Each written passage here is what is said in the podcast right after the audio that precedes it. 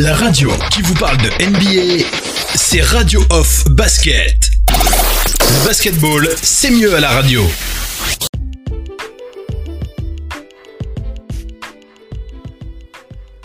Bienvenue, bienvenue les amis, bienvenue sur le parquet de la radio off. Vous êtes bien avec Oncle Phil Basket. Et dans cette quotidienne NBA, nous allons faire le point sur euh, donc euh, cette période scrimmage et analyser les forces et faiblesses des équipes. En tout cas, analyser euh, quelques leçons que nous aurions pu retenir, que nous aurions pu retenir de ces quelques cette semaine, hein, de cette semaine de scrimmage, avec avec ces quelques matchs que nous avons pu observer. On a pu observer euh, des Lakers euh, face aux Mavericks. Euh, on a plus dernièrement, on a encore vu les, Raptors qui, les Raptors de Toronto face aux Rockets de Houston. Alors c'est vrai que c'est pas pas des rencontres qui sont pas des rencontres que l'on peut désigner comme des rencontres officielles qui peuvent nous permettre d'indiquer quels seront les tenants les aboutissants, qui seront les vainqueurs, qui seront les, les perdants lorsque les playoffs vont démarrer. Ça c'est sûr. Mais cette période de scrimmage donne déjà une indication pour ce que nous aurons, euh, pour ce que nous aurons à vivre pendant ces 8 matchs de conférence et aussi pour ce que nous aurons à, pour, ce que nous allons vivre aussi pendant euh, cette période de playoff qui s'annonce véritablement excitante, très très excitante. Donc voilà un peu pour euh, cette quotidienne FMNBA, voilà un peu le sujet que nous allons globalement aborder, c'est euh, essayer de voir les leçons que nous pouvons tirer de ces des premiers matchs de ces scrimmages. On va commencer par les Lakers de Los Angeles. Hein. On commence par les Lakers de Los Angeles, cette rencontre qui a donc opposé les Mavericks Dallas aux Lakers de Los Angeles.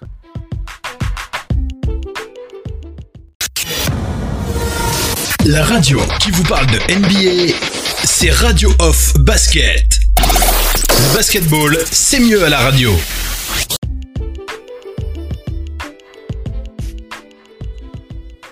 Allez, je l'ai dit, on commence donc euh, par euh, les Lakers de Los Angeles. Quelles sont les leçons que nous pouvons tirer euh, de cette rencontre qui a donc opposé les Lakers de Los Angeles aux Mavericks de Dallas hein? Voilà, c'était déjà un plaisir hein, de retrouver déjà les Lakers sur, sur un parquet, les retrouver en forme, les retrouver là bien bien posés, en tout cas prêts à jouer et ça, ça faisait plaisir à voir. En tout cas, ce que l'on peut dire déjà pour ceux qui ont vu le match, euh, et en tout cas pour ceux qui ne l'ont pas vu, bien entendu ça sert à ça hein, cette, euh, cette quotidienne NBA. On va rappeler quand même que lors de la première partie du match, les Lakers avaient l'air véritablement inarrêtables euh, puisqu'ils menaient 55 à 44 et ça, faisait plaisir hein, de voir les Lakers jouer avec autant d'assurance. En tout cas, ils étaient sûrs de leur force et au début, lorsqu'on voyait les Lakers jouer face aux Mavericks, on avait véritablement l'impression de se dire est-ce que en tout cas, on avait, véritablement l'impression, on, pensait que, on, avait en idée que la rencontre, les futures rencontres qui allaient opposer les Lakers aux Clippers allaient être véritablement très très intenses. Parce qu'on a vu des, Lakers dominer euh, leur euh, sujet. Et euh, en seconde mi-temps, on a vu des Lakers plutôt affaiblis, très très affaiblis, tout simplement parce que leur star n'était pas sur, le, sur, sur, le, sur le parquet. Leur star n'était pas sur le parquet. On va rappeler que Alex Caruso et euh, Markif Morris euh, n'ont pas joué euh, ce match. Hein. Ça, c'est, très important. On va rappeler que LeBron James et Anthony Davis n'ont pas joué la seconde mi-temps. Et on va rappeler aussi que Kentavious Cadwell Pope s'était fait mal à la cheville dans, le, dans le premier carton. Donc, donc voilà un peu ce que l'on peut dire, mais rien de, rien de grave. Hein. Mais ce qu'on a véritablement remarqué, c'est lorsque LeBron James n'est pas sur le parquet, les Lakers ont du mal à relancer euh, cette attaque, en tout cas vu que LeBron James est vraiment le moteur qui lance l'attaque. Euh, le, LeBron, James, est véritablement le moteur qui lance l'attaque des Rockets. On a pu le voir euh, lors de ces nombreuses contre-attaques. les Lakers ont du mal à jouer. Et il y a certains experts qui se posent la question de savoir, en l'absence de Rajon Rondo, comment est-ce que les Lakers pourraient être champions NBA Comment est-ce que les Lakers pourraient dominer leur sujet pour, ces huit matchs de conférence pour ces huit matchs de saison régulière? Alors commençons déjà par un point clé. Le premier point clé, le premier point clé, pardon, ça concerne LeBron James. LeBron James ne sera certain, pourrait ne pas être MVP, certainement qu'il ne le sera pas. Tout porte à croire que ce sera Giannis le MVP de la saison. Mais euh, ce n'est pas tellement grave pour euh, LeBron James. Hein. Je pense véritablement pour lui, ce sera un moteur hein, euh, pour prouver euh, à Giannis Antetokounmpo qu'il n'y a qu'un seul King et que c'est lui. Et il va tout faire pour le démontrer lorsqu'il aura l'occasion d'affronter les Bucks de Milwaukee, que ce soit en saison régulière ou alors en finale NBA. Alors on va rappeler que LeBron James face au Mavericks a été bon. Il a été très très très très très bon. Il a dominé euh, toutes les facettes du jeu sur le parquet pendant les 15 minutes de son temps euh, de jeu. LeBron James, euh, il a pas, il, a, il est tellement sûr, il, il, a tellement de certitude lorsqu'il lorsqu'il est sur le parquet qu'il l'humilie carrément euh, toutes, vos, toutes vos certitudes, hein, on, va dire, on va dire ça comme ça. LeBron James est en forme, hein. il est en forme, il a, ça se voit, et tout ce dont il a besoin, c'est de rester en forme. Il a besoin de garder du jus et il a besoin que euh, Frank Vogel euh, manage parfaitement les, les, les, les, joueurs de cette équipe. Donc, lorsqu'il était sur le parquet, LeBron James avait scoré 12 points, il était à 4 sur 6 au tir, avec 5 passes et 3 rebonds en première mi-temps. Donc, c'était très très bon, hein. très très bonne note. Si vous deviez noter euh, uniquement LeBron James, rien que sur euh, sa prestation euh, individuelle, vous donnez facilement une bonne note. Donc LeBron James lui-même est en forme, il est adroit, et il est adroit, il fait de belles passes, il prend des rebonds, il est complet. ça c'est un LeBron James, c'est un LeBron James qui fait peur. Hein. C'est un LeBron James qui, qui fait véritablement peur, en tout cas pour ses adversaires. En plus de ça, il est en forme. On a vu un LeBron James très très rapide. Hein. Je ne sais pas si vous avez pu remarquer lors des euh, séances de contre-attaque des Lakers de Los Angeles. LeBron James euh, a, la, la vitesse, euh, à la véritablement la vitesse d'un quarterback.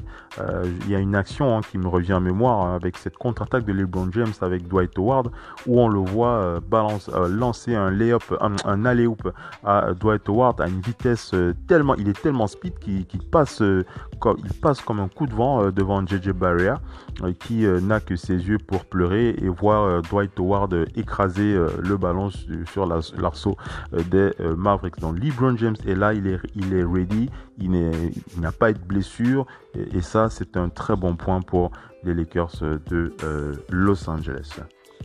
On enchaîne avec cette analyse. On va aussi, on va donc pointer en deuxième position la forme de Anthony Davis. Anthony Davis, alors, je ne sais pas s'il y a certains qui pourraient euh, se mettre en face de moi et me dire le meilleur 4 de la conférence Ouest n'est pas Anthony euh, Davis. S'il y a quelqu'un qui pense que Anthony Davis n'est pas le meilleur 4 de la conférence Ouest, j'ai bien envie de l'entendre. Si vous-même vous pensez qu'il ne l'est pas, envoyez-moi un message sur les réseaux sociaux, expliquez-moi pourquoi, parce que j'aimerais bien comprendre pourquoi et euh, ça mérite débat. Quoi qu'il en soit, Anthony Davis, pour moi, est le meilleur poste 4 de la conférence Ouest. Il a encore démontré face au Maverick Dallas avec une forme très impressionnante. Comme LeBron James, Anthony Davis est ready et il est focus. Pour ceux qui ont pu voir les premiers paniers qu'il a scoré pendant euh, euh, les, premiers les paniers de ce scrimmage face aux Mavs, on l'a vu, il était prêt, il était,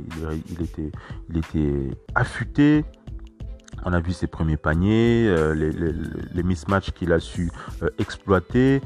on l'a vu, on l'a vu tirer à trois points.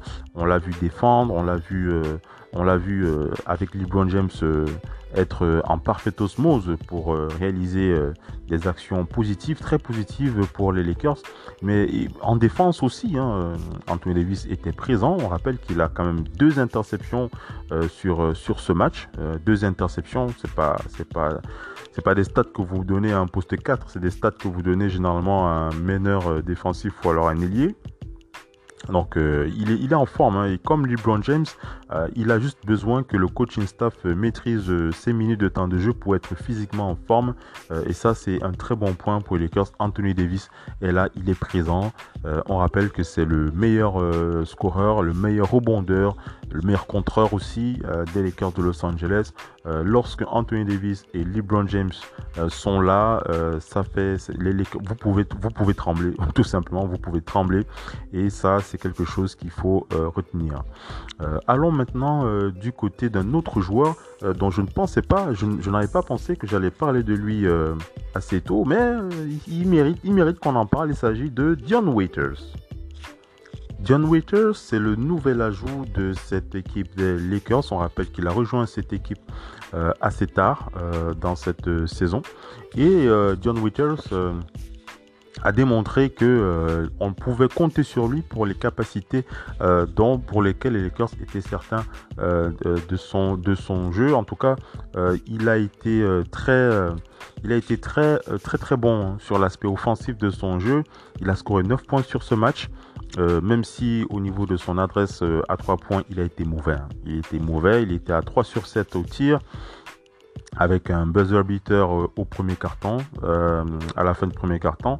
Euh, mais l'essentiel est ailleurs. Hein. On a vu un, un, John Waiters qui, malgré le fait qu'il peut s'excuser sur son mauvais match à, à, à, 3 points, même s'il peut s'excuser pour son mauvais match à 3 points, il était là, il a scoré. Et lorsque LeBron James et Anthony Davis sont là et que l'alchimie n'est pas, on voit bien que l'alchimie des Lakers souffre, notamment euh, en attaque, euh, John Withers a démontré qu'il euh, pouvait, pouvait faire partie de ceux sur qui on pouvait compter pour scorer.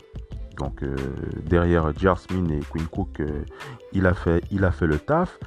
mais il y a un autre point sur lequel on l'attend, Dion Waiters, c'est sa capacité à être un petit peu playmaker. C'est vrai que c'est pas sa grande force, Dion Waiters, c'est pas sa grande force le playmaking.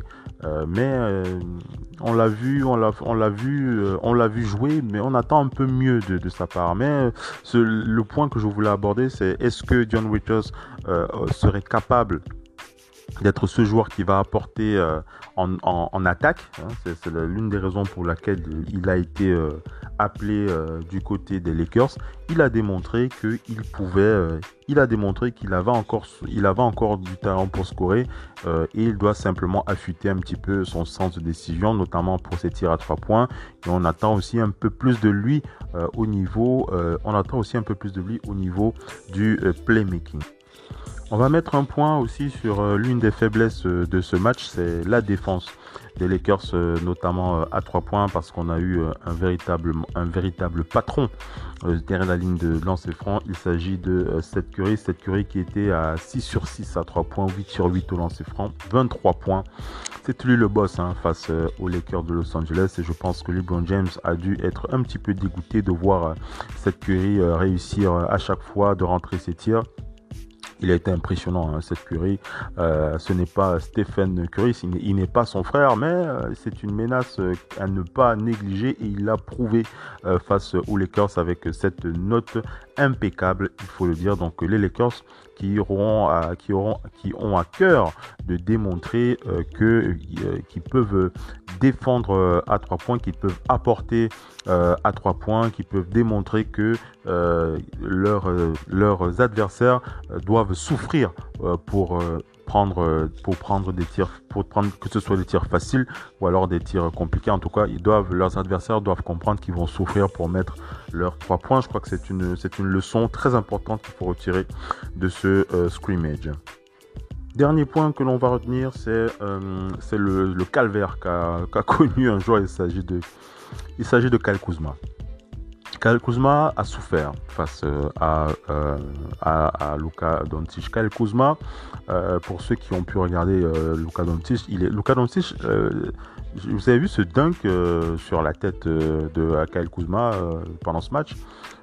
Kyle Kuzma, il n'était pas en si grande forme que ça. Hein. Il a scoré 9 points sur cette rencontre. Il n'était pas, pas véritablement en feu, mais on a senti que, que il pouvait faire ce qu'il voulait de, de Kuzma.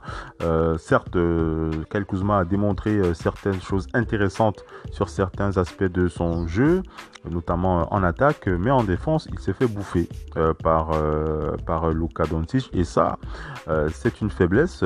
ça, remet un peu un petit peu en question l'interrogation que nous avions concernant Kyle Kuzma, puisque c'était lui le joueur qu'on a, plus qu'on a plus vu. Il a été plus mis en évidence, on va dire ça comme ça, pendant euh, pendant euh, les entraînements. Hein, Kyle Kuzma qui avait démontré à Frank Vogel euh, qu'il pouvait compter sur lui. Frank Vogel avait même, avait même précisé qu'il n'avait pas vu un Kyle Kuzma aussi impressionnant depuis longtemps. Bon, en tout cas, pour ce scrimmage face au Mavericks Dallas, Kuzma, il a, il a, a très mal joué. En tout cas, il n'a pas bien, il a pas fait le taf. Voilà, tout c'est tout. il faut dire les choses telles qu'elles sont. Donc voilà un peu ce qu'on peut retenir de ce, de ces premiers premier match de scrimmage face au Mavericks Dallas un LeBron James euh, puissant, LeBron James et un Anthony Davis euh, très puissant. Un John Waiters qui nous a rassuré. John Waiters capable de scorer, ça nous a rassuré. On attend un John Waiters capable d'être un peu plus playmaker, capable de rentrer ses trois points.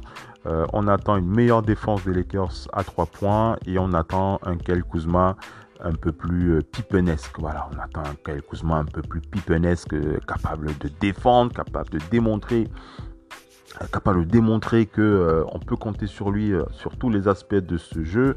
Euh, il faut qu'il soit plus versatile quelques mois. Donc voilà un peu ce que l'on peut retenir de ce scrimmage face aux Mavericks de Dallas.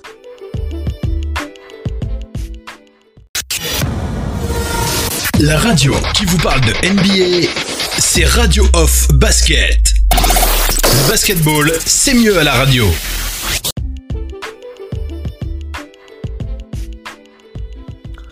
Allez les amis, après cette analyse sur les Lakers de Los Angeles, on va euh, enchaîner avec euh, cette euh, notre review des matchs, les derniers matchs des scrimmages notamment. On va parler donc du match qui a opposé les Sixers aux Grizzlies de Memphis, le Thunder aux Celtics, les Raptors face aux Rockets. On va commencer par ce match avec avec une bonne. On va féliciter le match de James Harden. En tout cas, on a bien vu que James Harden est en forme et qu'il est là. On rappelle qu'il est arrivé tardivement à Disney pour des raisons personnelles et qu'il a rapidement retrouvé le rythme. James Harden en 25 minutes, il avait compilé 24 points, 10 rebonds et 4 passes euh, à 6 sur 15 au tir. Un début donc réussi pour James Harden malgré une défaite face aux Raptors car collectivement les Raptors ont été bien plus convaincants. Euh, Russell Westbrook euh, lui il a été peu adroit, il était à 10 il était à 10 points, 5 sur 12 au tir il faut dire que les Rockets n'ont pas vraiment fait le poids. Ainsi, euh, Kyle Lowry, qui était à 11 points, a été très bon, très très performant, 11 points. Tout comme Sergi Ibaka, 18 points à droit à longue distance, hein, surtout Sergi Ibaka.